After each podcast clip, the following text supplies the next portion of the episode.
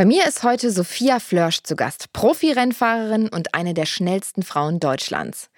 Sophia hat mit gerade mal 21 Jahren schon echt viel erlebt, hat sich nach einem schweren Unfall 2018 wieder zurück auf die Rennstrecke gekämpft und hat ein großes Ziel, Formel 1. Mit mir spricht sie über Vorurteile und Hürden im Profirennsport, wie es ist, sich als einzige Frau in einer absoluten Männerdomäne zu behaupten und welchen Stellenwert Social Media für sie in diesem Business hat. Ich wünsche euch ganz viel Spaß beim Reinhören und let's go!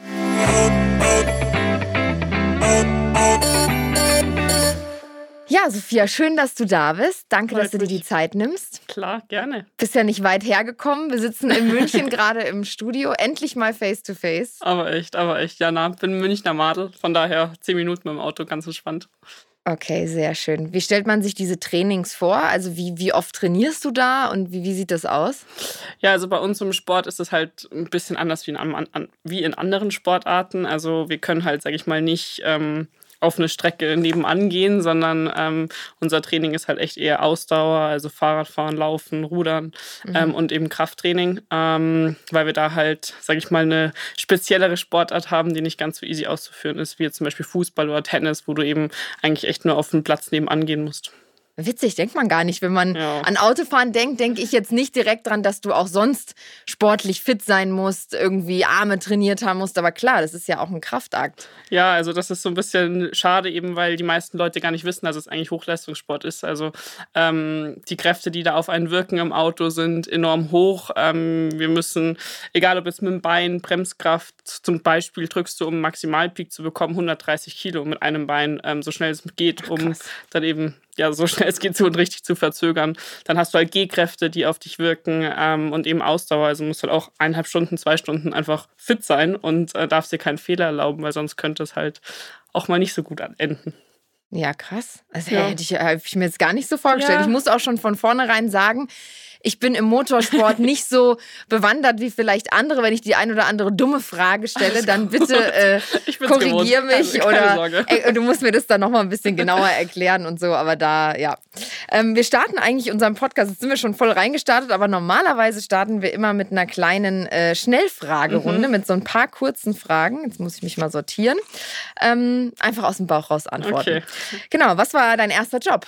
Mein erster Job war ja Autofahren, also Rennfahrerin. Weil du schon wahnsinnig früh damit angefangen hast. Ja, ja also ich meine, ich habe mit vier damit angefangen und habe eigentlich neben der Schule, neben meinem Abi nie was anderes gemacht, außer den Sport und Social Media so ein bisschen. Aber das bezeichne ich jetzt nicht als Job. Also nicht Zeitung ausgetragen? Nee, oder gar nichts, wirklich nur Direkt Sport. Vollgas ins Auto. Das ist doch cool. Wer ist dein persönlicher Held? Mein persönlicher Held ist... Oder boah, Heldin. Mhm. Wahrscheinlich meine Eltern beide, Mama und Papa. Ja? Ja, schon. Schon. Also einfach generell, wie die, ich habe eine kleine Schwester, wie wir erzogen wurden, ähm, dass sie mir immer irgendwie alles ermöglicht haben oder versucht haben zu ermöglichen, mir auch, sag ich mal, die Freiheit immer gegeben haben, beide mit meinem Sport, ähm, auch weil ich schon so früh angefangen habe und ja, wahrscheinlich die zwei. Schön. Wie ähm, motivierst du dich oder was motiviert dich? Mich motiviert mein Sport bzw. mein Ziel in dem Sport einfach ähm, zu wissen, dass es das, was ich erreichen will, noch nie davor gegeben hat und ich auch, sage ich mal, mit ähm, den Sachen, die ich mache, andere Mädchen motivieren kann, ähm, ja, an sich selber zu glauben und einfach wirklich das zu machen, worauf sie Lust haben. Ähm, und ja, das motiviert mich eigentlich, ja. Bist du eher ein Teamplayer oder ein Einzelkämpfer? Boah, das ist richtig schwierig schwer. bei deinem Job. ja. Boah, also ich glaube schon eher ein Teamplayer. Ähm, aber super schwere Frage. Also, aber ich glaube mehr Teamplayer, weil ja, ich glaube, mir einfach Spaß macht, mit Leuten zu arbeiten und, und ja, zusammen zu gewinnen, aber auch zusammen zu verlieren und das alles ja, zusammen als Team zu schaffen. Kopf- oder Bauchmensch? Eindeutig Bauchmensch. Ja? Ja, schon. ich mache manchmal Sachen, die vielleicht nicht ganz so schlau sind. Aber äh, ja, eindeutig Bauchmensch. okay. Wenn du eine Superkraft hättest, welche wäre das? Was würdest du gern mm. können? Mich wahrscheinlich von einem Ort zum anderen beamen zu können und nicht immer so reisen zu müssen, sag ich mal. Also mir macht Reisen super viel Spaß, aber da geht halt schon sehr viel Zeit auch drauf. Ähm, ich meine, im Sport bist du halt ja europaweit beziehungsweise auch eben ja, in Amerika, Bahrain etc. öfters unterwegs und sind schon immer mehrere Stunden. Von daher einfach von A nach B beamen zu können, wäre ganz geil. Ja, würde ich unterschreiben. Wäre ich auch mit dabei. Auf jeden Fall.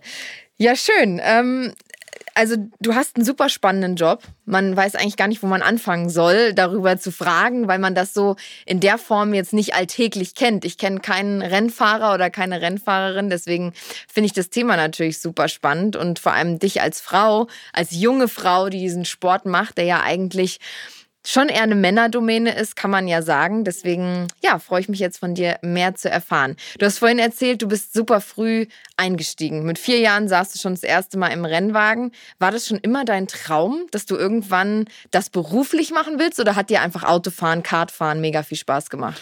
Ja, also ich meine, ich habe mit vier angefangen. Ich glaube, wenn du in so einem jungen Alter mit einem Hobby bzw. einem Sport generell anfängst, dann kommt es ja am Anfang immer so ein bisschen von den Eltern. Also ich meine, mhm. die äh, geben dir verschiedene Möglichkeiten, was du machen kannst und wenn dir was Spaß macht, dann machst du halt weiter. Und so war das bei mir auch damals. Also ich meine, mein Papa hat mich so ein bisschen auf die Kartbahn gebracht. Ich fand das cool, da war damals noch ein anderes Mädchen.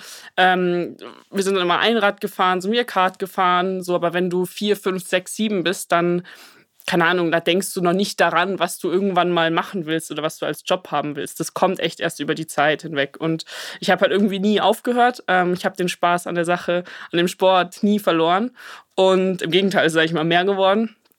Und bin ja ganz froh, das heute immer noch machen zu können. Aber wenn mir, glaube ich, mit acht, neun jemand gesagt hätte, dass ich ja irgendwann mal DTM fahre oder Le Mans, was halt wirklich so im Motorsport das größte Event ist weltweit, dann hätte ich das, glaube ich, nicht geglaubt. Aber ist ja auch krass mutig. Also ich bin selber jemand, ich, ich fahre gerne Auto und ich fahre auch schnell, oder was heißt, ich fahre zügig Auto. Ich bin jetzt keine extrem defensive Fahrerin, ja. würde ich mich mal so beschreiben. Aber trotzdem, äh, die, die, den Mumm zu haben, in so einen Rennwagen zu steigen, ist ja schon nochmal was ganz anderes. War das, warst du schon immer so eine Draufgängerin und hast gesagt, so egal, Vollgas drauf? ähm, also im Sport war ich, glaube ich, schon immer eine Draufgängerin, ja. Also ich meine, ich war trotzdem auch normales Mädchen. Ich habe auch Mutter, Vater, Kind gespielt und mit Babyborn und alles gespielt. Aber ähm, ich fand den Sport halt einfach cool, sage ich mal. Und ähm, ich glaube, du wächst halt einfach damit auf. Also ich meine, ich habe mit vier angefangen und da bist du jetzt auch nicht irgendwie mit super hohen Geschwindigkeiten unterwegs, aber da fährst du halt dann, ich weiß gar nicht, 60, 70 km/h sowas. Mhm. Ähm, umso älter du wirst, umso schneller werden die Karts und umso schneller werden dann natürlich irgendwann auch Autos. Ähm, aber du, du merkst es auch gar nicht mal so. Auch wenn ich jetzt heute zum Beispiel, ich bin letztes Jahr hab, bin ich das schnellste in meinem Leben jemals gefahren mit 345 in Le Mans, was eine super hohe Geschwindigkeit ist. Mhm. Ja, aber im Rennwagen kommt einem das nicht so schnell vor, weil du, sag ich mal, keinen Gegenverkehr hast. Du hast ja mhm. einfach, du bist halt so hoch konzentriert, ähm, dass es einfach wirklich nur ja mega geil ist. also schon Nervenkitzel. Ja, voll, voll. Also ich meine, ähm, ich glaube, es ist ein richtiger Adrenalinsport irgendwo ähm, und, und einfach, ja, so ein bisschen Ritt auf der Rasierklinge, würde ich mal sagen, weil du halt ähm, einfach das Auto immer versuchst, am Limit zu bewegen, ähm, um dann am Ende ja, schnellster oder schnellst zu sein. Was sagen deine Eltern? Ich meine, dein Papa hat dich dahin gebracht, aber wie war das für die Mama? Mamas sind ja vielleicht eher immer so ein bisschen so, oh nee, muss das jetzt sein, mein Mädchen da, das Risiko? Oder war deine Mama auch immer Vollgas dahinter? Nee, die, also generell meine ganze Familie stand eigentlich immer dahinter. Also Mama ähm, ist natürlich hier und da vielleicht ein bisschen ängstlicher, aber unterm Strich ähm, haben mir alle immer oder vertrauen mir auch heute noch. Ähm, ich meine, ich bin dann diejenige, die in dem Auto sitzt. Und klar, manchmal passieren dann auch Sachen, die du vielleicht nicht kontrollieren kannst, aber ähm, auch meine Mama weiß, dass das mein Leben ist und ähm, dass sie eigentlich nichts anderes machen kann, außer mich zu unterstützen und ähm, mir Daumen zu drücken, weil ich werde den Sport so oder so weitermachen. Ähm, von daher, ja, nee, aber die stehen da zum Glück schon immer hinter mir und, und haben das unterstützt. Wie fährst du Privatauto? Hier so im ähm. Straßenverkehr in München? Ähm, ich würde mal sagen, ganz normal. Also ich auf der Autobahn, wenn jetzt unbegrenzt ist, fahre ich jetzt nicht 120, aber ähm, Straßenverkehr, vor allem in der Stadt, ist einfach was ganz was anderes. Ähm, mit Fahrradfahrern und Fußgängern ist das ja auch gar nicht, ist es überhaupt nicht wert. Aber ja, so Linksfahrer mit 100 auf der Autobahn mag ich jetzt auch oh nicht unbedingt. Was fährst du für ein Auto? Ein Porsche. Ah ja, siehst du, ja, muss ja auch sein. Muss ja auch stilecht ja. irgendwie ein bisschen PS unterm Hintern ja, haben. Wobei ich, wobei ich mit 18 damals ein Mini bekommen habe von einem, von einem Sponsor, weil das immer so mein Traumauto war mit 18. Mhm. War super cool und so ganz schwarz und habe damit auch einparken gelernt, weil das war überhaupt nicht meine Stärke. Das ist man ja, muss man in dem Sport ja nicht. Dementsprechend hatte ich da auch so ein bisschen meine Schwierigkeiten mit. Fährst einfach nur geradeaus in die Boxengasse, genau. fertig. Ja, ich hatte ein, äh, ein Beetle. Geil. Beetle Cabrio zum 18. so einen gebrauchten bekommen. Das war auch mein Nonplusultra ja. Cabrio und ja, mit dem habe ich auch parken gelernt. Das war eine Challenge. Aber lustig. Das ist doch für, für alle Freunde und so, die mit dir im Auto sitzen oder auch für einen für einen Typ stelle ich mir das jetzt so vor. Weißt du, wenn du ein Date hast oder so und sitzt im Auto und dann sitzt der Typ neben dir und denkt, ja, meine Frau ist Rennfahrerin und dann fährst du da über die Autobahn. Da erwartet doch immer jeder, dass du jetzt da richtig Gas gibst, oder? Ja, wahrscheinlich schon, aber ich bin lustigerweise echt eine, die meistens andere Leute fahren lässt. Ähm, also zum Beispiel, wenn ich jetzt auf einem Date bin, wirklich, dann, dann fährt meistens schon der Mann, weil das ist so ein bisschen ein Aus Ausschlusskriterium bei mir. Wie man fährt? Ja, also beim Mann auf jeden Fall. Wenn der nicht Auto fahren kann, dann ja, ja, kann der noch so gut aussehen, dann ist das leider Nee. das wird erstmal kurz gescannt und äh, getestet, aber dass du da loslassen weiter. kannst. Also ich finde, ich bin ein ganz schlechter Beifahrer, weil ja? ich so mitfahre. Also so, wenn der mhm. in den Spiegel guckt, gucke ich auch in den Spiegel und gucke auch Schulterblick und mach auch und ja. denke mir so, nee, da ist kein Platz mehr und so. Also ich bin, ich glaube, ich bin echt ätzender Beifahrer. Ja, also das ist schon auch so, wenn jetzt jemand nicht Auto fahren könnte, dann bin ich nicht anders, aber ja, ich bin da sonst eigentlich mal ganz entspannt. Sehr schön. So, dann kamst du zum, äh, erzähl mal weiter, von der Kindheit oft im Kart gesessen. Ähm, wie ging es dann richtig los mit ernsthaftem Sport beziehungsweise ja. deinem Job? Ja, also ich meine, äh, ich habe mit vier angefangen, dann eigentlich immer so, sage ich mal, Trainingsrunden, war ich einfach testen. Mit sieben, acht durfte ich dann meine ersten Kartrennen auch fahren. Also das ist auch alter reglementiert. Mhm. Ähm, war halt erst, ich mal, in Bayern, dann deutschlandweit. Und dann bin ich mit neun auch international gefahren, also viel in Italien, Spanien, Frankreich. Ähm, fand es mega cool, bin da immer gegen Jungs gefahren, waren aber eigentlich alles auch Freunde. Also ja, habe dementsprechend aber auch sehr viel in der Schule gefehlt, hatte da genügend Fehltage. Ähm, und dann stehst du halt irgendwann so ein bisschen vor der Entscheidung, willst du im Kartsport bleiben? Soll das immer nur ein Hobby bleiben? Oder willst du ins Auto umsteigen und versuchen, sag ich mal, eben dein Hobby zum Beruf zu machen? Mhm. Und ich habe mich dann eben damals dafür entschieden, es zu probieren und bin dann mit 14 ins Auto umgestiegen. Ähm, und bin dann ja erstmal in England eine Rennserie gefahren, was mega cool war. Im Kartsport ist es halt so, die Kartrennen, da sind normalerweise keine Zuschauer da. Also da sind die mhm. Familien da, die Eltern, die Geschwister von denen, die fahren, aber keine Fans, sag ich mal. Und ich bin dann mit 14 äh, eine Rennserie gefahren in England. Ähm, die war riesengroß, die ist im Rahmenprogramm von der ja, englischen Turnwagenmeisterschaft gefahren. Und da waren dann damals 75.000 bis 80.000 Zuschauer am Wochenende da. Und ich halt als 14-jähriges Mädchen, gerade vom Kartsport kommend, kannte überhaupt nichts irgendwie, was Fans anging, zu wirklich Fans auf einmal und Autogrammstunden und Bilder, Interviews und alles. Das war halt schon damals so, boah, das ist schon cool.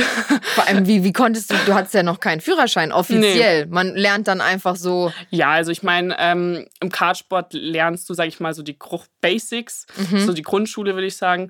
Ähm, und dann kannst du schon Auto fahren. Also du hast halt wie du im Auto, also im Straßen musst du ja einen Führerschein machen und da hast du also Rennlizenzen. Okay. Ähm, es gibt unterschiedliche Lizenzen für unterschiedliche Rennserien etc. Die habe ich damals machen müssen und dann durfte ich da auch fahren. Ähm, aber theoretisch kann ich, seitdem ich 13 bin, Auto fahren. Musste halt aber auch warten cool. bis 17. ähm, nee, und das war damals richtig cool, als ich 14 war, so mit Fans und alles. Das hat echt ja. Spaß gemacht. Ähm, und dann ja, bin ich in Formelsport eingestiegen. Also bin Formel 4 gefahren, also so die Einstiegsklasse im Formelsport. Es sind mhm wie. Formel 1, so ein bisschen kleiner und langsamer. Ähm, bin das zwei Jahre lang gefahren und dann Formel 3 ähm, und so geht das halt immer so weiter. Du schaust von Jahr zu Jahr, was am meisten Sinn macht. Ähm, und das war auch damals so echt der Zeitpunkt, wo ich gesagt habe, boah, der Sport ist schon irgendwo mein Leben und ähm, ja, ich will, will das so lange ich machen, wie ich kann. Und du hast dich ja bewusst auch, wie du sagst, dafür entschieden, auch gegen Männer zu fahren. Es gibt ja auch eine Frauengeschichte, äh, ja. also, ne? Ja, also im, im Grunde ist der gesamte Motorsport gemischt. Ähm, Im Kartsport schon. In allen Autorennserien, sag ich mal, fährst du immer als Frau gegen Männer, weil es einfach keine Frauen gibt. Also du kannst nur gegen Männer fahren. Ähm, vor zwei Jahren wurde dann eine Serie gegründet, wo nur Frauen fahren dürfen. Also W Series. Genau, W ich mir aufgeschrieben, sehe ich hier Genau. gerade. W genau. Series. Ähm, die Serie kommt aus England, ähm, wo eben, ja, ich glaube, 18 bis 19, äh, 18 bis 20 Frauen Mhm. Rennen fahren. Ähm, aber ja, ich habe da von Anfang an gesagt, dass ich da nicht mitmache, weil der Sport ist so besonders, weil eben du als Frau, sag ich mal, nicht benachteiligt bist, ähm, sondern du die gleichen Kräfte aufbringen kannst etc. und genauso schnell sein kannst wie Männer. Mhm. Deswegen verstehe ich nicht, wieso man das jetzt trennt. In der Uni studierst du ja auch zusammen, weil es geht. ja. Also wieso in dem Sport dann trennen. Deswegen habe ich da von Anfang an gesagt, dass ich da nicht dahinter stehe. Und wie ist es für dich? Wie erlebst du immer noch, dass Leute dem komisch gegenüberstehen, dass man sagt so, ja, äh, ist ja eigentlich ein Männersport, äh, wieso, wieso ist jetzt da eine Frau? Also kriegst du das mit oder ist das in, in der, in der, ja, unter den Sportlern gar nicht so? Also unter den Sportlern ist es überhaupt nicht so. Unter den Sportlern wirst du genauso respektiert. Klar verstehst du mich, dich mit dem einen besser als mit dem anderen. Aber ähm, ich meine, wenn du den Helm aufhast, ist jeder nur ein Rennfahrer und jeder hat das gleiche Ziel.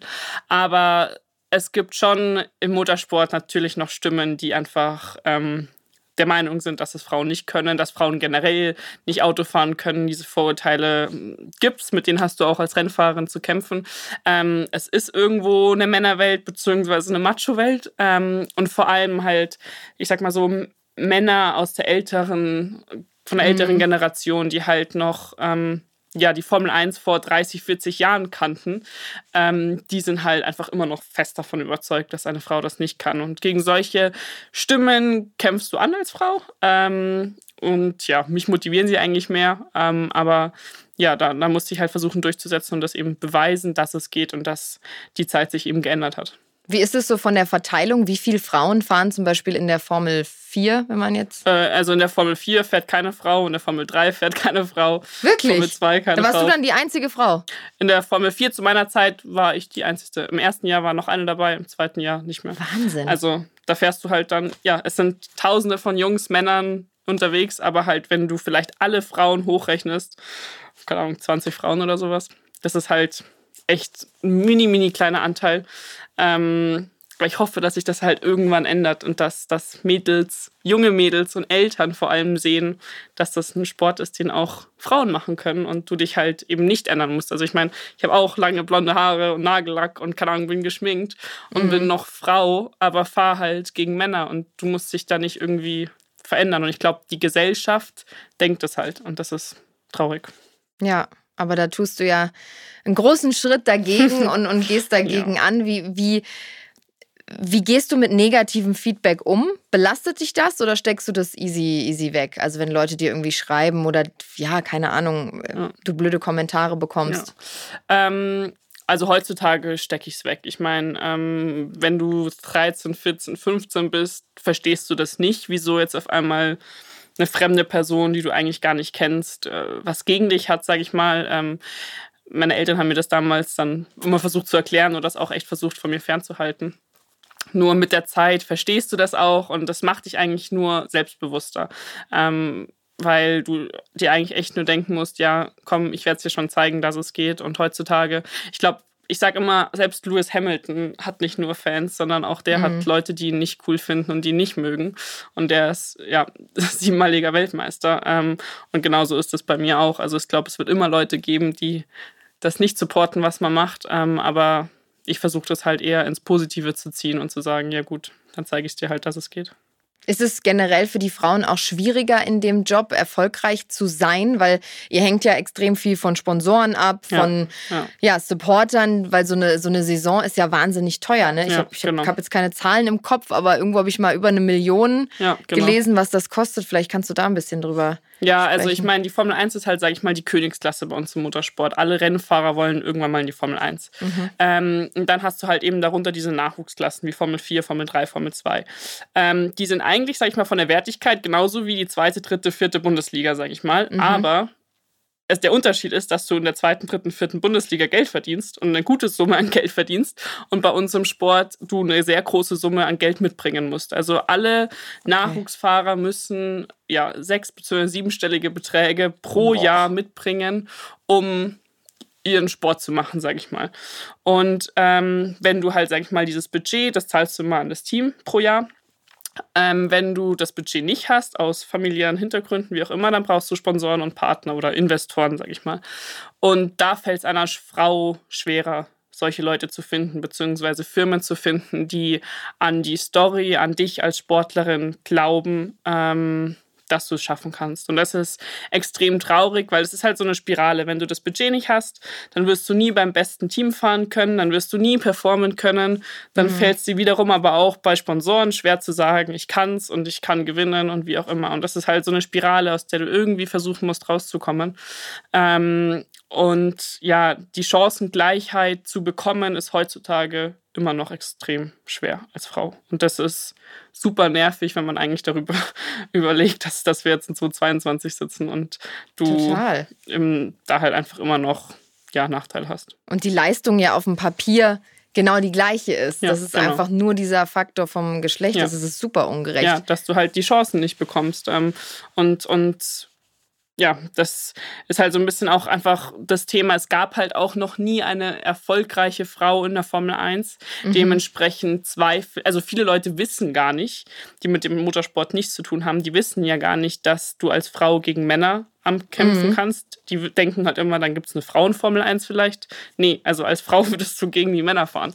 Ähm, und weil es halt noch nie eine erfolgreiche Frau gab, ja, Sponsoren zweifeln da einfach dran, dass es überhaupt geht und machbar ist. Und, und das ist halt so ein bisschen das Thema, was halt oft, sich hoffentlich irgendwann ändert und dann eben die erste Frau, sag ich mal, ähm, eben da so ein bisschen das durchbricht, auch für die mhm. Generationen, die danach kommen. Geht man selber auf Sponsorensuche? Wie, ja. wie funktioniert das? Also rufe ich jetzt bei irgendwem an, wo ich denke, dass der Geld hat und sage, hi, ja, ich so, bin's. Genau, ja? so ungefähr, ja. Also ähm, ich meine, klar, die meisten Sponsoren äh, kommen dann schon irgendwie über Kontakte oder irgendwie über einen anderen Sponsor oder Freunde oder Bekannte. Ähm, es gibt ja auch, sage ich mal, einfach gewisse Sponsoren, die schon immer irgendwie was im Motorsport gemacht haben. Und klar, bei denen versuchst du E-Mails hinzuschicken oder anzurufen oder die triffst du zufällig auf irgendeiner Veranstaltung. Aber ähm, Sponsorensuche ist halt schon harte Arbeit, weil bei 99 Prozent bekommst du einfach Absagen. Mhm. Ähm, und dann gibt es halt vielleicht mal eben diese eine Person oder diese eine Firma, die halt an dich glaubt und dann ist es mega. Aber bis dahin, pff, das ist harte Arbeit und das habe ich halt schon, sage ich mal, als ich 13 war, sag, ja, lernen müssen, wie schwer es ist, Leute von sich zu überzeugen, beziehungsweise mhm. Geld zu bekommen für eine Leidenschaft mit einem Ziel dahinter. Ja, und der Druck dann natürlich auch abzuliefern und ja zu performen, Klar. dann für die nächste Saison wieder und Klar. so. Ja, stelle ich, mir, stell ich mir echt krass vor. Hast du ein Management, der dich da der dir hilft? Ja, also ich meine, ich habe den Sport, sag ich mal, beim Dad damals angefangen und ähm, der ist schon immer mit mir überall hingefahren, auch vor allem, wenn du minderjährig bist, so international, dann brauchst du immer irgendwie ja. Erziehungsberechtigten. Ähm, und der macht das mit mir. Ich habe cool. noch einen, sag ich mal, einen Manager in, in England, der das ganze Sportliche verantwortlicht. Ähm, aber an sich ist das, läuft das ganz gut und ja, du musst halt einfach von Jahr zu Jahr schauen, was, was, was Sinn macht und was funktioniert. Jetzt gab es ja einen großen Schlüsselmoment deines Lebens. Ich glaube, die, über diesen Unfall hat wirklich jeder gesprochen, jeder hat dieses Video gesehen. Ähm, wie, wie krass war das für dich? Also ich habe überall immer nur gelesen danach, du bist einfach, äh, du hast dich wieder 108 Tage danach oder so, hast du dich einfach wieder ins Auto gesetzt und bist wieder gefahren. Aber was, was ging da in dir vor? Also war das für dich ein harter Kampf, wieder dahin zu kommen? Eine krasse Überwindung oder war dir von Anfang an klar, ich, ich will das machen? Vielleicht kannst du nochmal darüber. Ja, ja, also ich meine, der Unfall ähm, war damals 2018, im November 2018 und ähm, ich meine, ich hatte mir zwei Wirbel gebrochen und Rückenmark gequetscht und hatte eine 13-stündige OP etc., ähm, was schon alles natürlich hart war. Und klar, also ich meine, für mich war es auch damals das erste Mal in einem Krankenhaus. Ich wurde das erste Mal operiert etc. Klar ist das nicht leicht und klar ähm, ist das auch mental nicht easy. Aber für mich war immer klar, dass wenn ich körperlich wieder fit werden kann und wieder meinen Sport machen kann, ähm, dann werde ich weitermachen. Und ich hatte damals das Glück, dass die Ärzte einen super Job gemacht haben und mein Körper das auch alles ganz gut verarbeitet hat, sage ich mal. Ähm, und ich eben dann ja knapp 100 Tage später wieder Auto fahren konnte. Und ähm, mir war damals einfach super wichtig, die Muskeln wieder aufzubauen, ähm, so schnell wie möglich wieder mhm. fit zu sein. Um meinem Traum nachgehen zu können. Ich hatte Glück, dass der Unfall Ende des Jahres war, also die Winterpause anstand, wo sowieso keine Rennen waren. Ähm, das war wirklich damals ja super. Aber ähm, ansonsten war ich immer sicher, ich will wieder Auto fahren und ich werde zurückkommen und versuchen, mein Ziel zu erreichen. Aber sitzt du heute anders im Auto nach diesem Unfall? Vorsichtiger oder machst also, du dir dann noch Gedanken drüber? Nee, also im Auto selber, im Rennauto, äh, mache ich mir überhaupt keine Gedanken drüber. Da bin ich, glaube ich, auch überhaupt nicht anders geworden durch den Unfall. Ich glaube, mich als Person hat der Unfall ein bisschen geändert, beziehungsweise ich sehe Sachen vielleicht ein bisschen anders. Ich glaube, wenn man so früh oder generell, wenn man in seinem Leben irgendwie eine Verletzung hat oder ähm, einen Unfall hat oder sowas, wo du, ja, wo es auch anders hätte enden können und du vielleicht nicht mehr ähm, so sein kannst oder die Chance besteht, dass du dich einfach ja, körperlich änderst, ähm, dann nimmt sich das immer ein bisschen mit. Und ich meine, mhm. wenn du 17 bist, ich war damals 17, dann denkst du jetzt nicht drüber nach, wie schnell sich dein Leben ändern könnte oder wie dankbar du für Gesundheit generell sein solltest. Ähm, und das hat mich das damals schon ein bisschen realisieren lassen, dass das Leben doch sehr wertvoll ist und ähm, dass so Kleinigkeiten wie Zickenkriege, die mit 17 in der Schule dann schon noch sehr groß sind, mhm. ähm, halt nicht so wichtig sind und es schon ähm, andere sehr wichtigere Themen im Leben gibt. Wie zum Beispiel deine Träume zu verfolgen. Ja, ja, ja und, und echt irgendwie versuchen, ja, jeden Tag zu genießen und ähm, echt dankbar zu sein, ja, körperlich keine Einschränkungen zu haben und gesund mhm. zu sein. Ja, ich finde es das krass, dass du da, also ich, ich weiß nicht, ich, ich traue mich zum Beispiel nicht mal mehr Ski zu fahren. Mhm. Das klingt jetzt total bescheuert, aber je älter ich werde, desto mehr mache ich mir Gedanken darüber. Ich bin früher echt gerne Snowboard gefahren und jetzt bestimmt seit zehn Jahren nicht mehr. Krass. Und je älter ich werde, desto mehr mache ich mir Gedanken darüber, was könnte passieren. Und dann verkrampfe ich mich so, dass ich mir denke, nee, kann ich jetzt nicht machen, weil was, wenn ich mir was breche? Was, wenn ich keine Ahnung wie aufkomme? Und so würde ich das, glaube ich, äh, denken. Ich meine, das war ja keine kleine Geschichte, das war Nein. ja ein richtig ein Hardcore-Unfall ja. und äh, nicht ein Auffahrunfall oder sowas, wo man jetzt sagt, na gut, ich werde schon wieder Auto fahren können. Aber das ist ja, dass du dann den Mut aufgebracht hast zu sagen, nee, ich mache das weiter und das ist so in mir drin. Ja, also ich glaube, ich glaube, ähm der Unterschied ist halt wahrscheinlich, dass eben bei dir Snowboardfahren halt ein Hobby ist oder halt dir ja, es einfach klar. Spaß macht. Ich, ja. Und bei mir ist halt der Sport echt irgendwo mein Leben. Also ich meine, mhm. ich habe mit vier angefangen, ich kenne, sag ich mal, nichts anderes und das Gefühl, dass mir halt das Autofahren selber gibt, ja, ist unbeschreiblich. Das habe ich auch sonst noch nie in irgendwas anderem erlebt in meinem Leben. Und ähm, ich glaube, es ist halt irgendwo Schicksal, dass dass es mir wieder gut ging und dass mhm. ähm, auch alle Leute, die da beteiligt waren im Unfall, dass es jedem wieder gut ging irgendwann ähm, und mir da auch einfach ja so ein bisschen die Stärke gegeben wurde und zu sagen, ja okay, ich habe es überlebt, ich bin, ich kann es wieder machen, dann werde ich auch weitermachen und ähm, ja die Leidenschaft das Gefühl, das Kribbeln, die Gänsehaut, das Grinsen hat sich, haben sich einfach überhaupt nicht verändert. Im Gegenteil, die sind wahrscheinlich sogar stärker geworden, weil das war damals, diese 100 Tage waren einfach so wie so eine Entzugsphase wirklich. Ich bin noch nie so lange nicht Auto gefahren und es war echt schlimm. Ja, krass. Kannst du, hast du einen Plan B? Also wenn du irgend, äh, du willst ja dein, dein Ziel ist Formel 1 ja. und du willst irgendwann ja, Formel 1 fahren und erfolgreich sein, aber gäbe es in deinem, in deinem Kopf irgendwo einen Plan B oder denkst du dir das oder gar nichts? Nee, schon das oder gar nichts. Also Formel 1 ist so mein großes Ziel.